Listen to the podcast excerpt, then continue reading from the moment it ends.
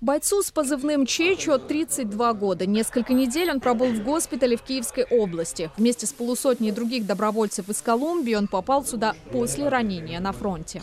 Мы воевали, у нас были раненые. Мы эвакуировали их, когда дрон Камикадзе упал возле меня. Боеприпас взорвался, осколок попал мне в лицо с левой стороны в скулу. Я получил контузию. Где именно это произошло, Чечо не рассказывает. Он в 10 тысячах километров от своего дома, от города Медельин. Это север Колумбии. Судя по нарукавному знаку, воюет в батальоне «Карпатская сечь». Эти военные в том числе сражались за Изюм. Там же, в Харьковской области, участвовал в боях в августе прошлого года еще один колумбиец Оскар Триана. Он был счастлив, он говорил, что это то, что ему нравится. Но за один месяц его лицо стало выглядеть осунувшимся. Было видно, что ситуация там довольно тяжелая. Он перестал бриться, и было видно, что бомбежки и боевые действия были там довольно суровые.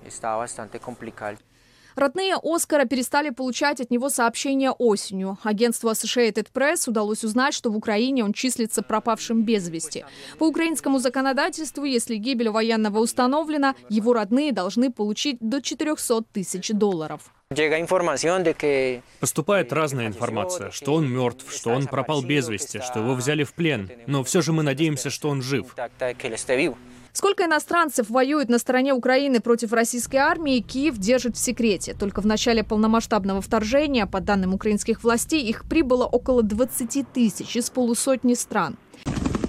Для Колумбии это не новый опыт. Их собственная армия наибольшая в Южной Америке и насчитывает около 250 тысяч человек. Это объясняется борьбой с группировками, которая продолжалась в стране десятилетиями. Солдаты хорошо подготовлены и охотно идут в наемники. Здесь профессиональный военный, проучившись 6 лет, зарабатывает не более 600 долларов, что совершенно ничтожно за то, что он подвергается опасности в джунглях 24 часа в сутки. В то же время в Украине тот же солдат получает 3-4 тысячи долларов в месяц.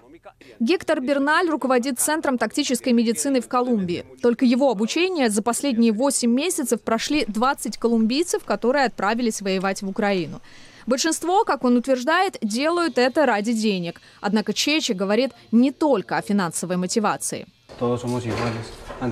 Мы все равны в глазах Бога, и мы хотим равенства, чтобы наши украинские братья имели такую же свободу, как люди в любой другой части мира. После ранения этот колумбиец и его товарищи снова вернулись на фронт. Евгения Таганович. Настоящее время.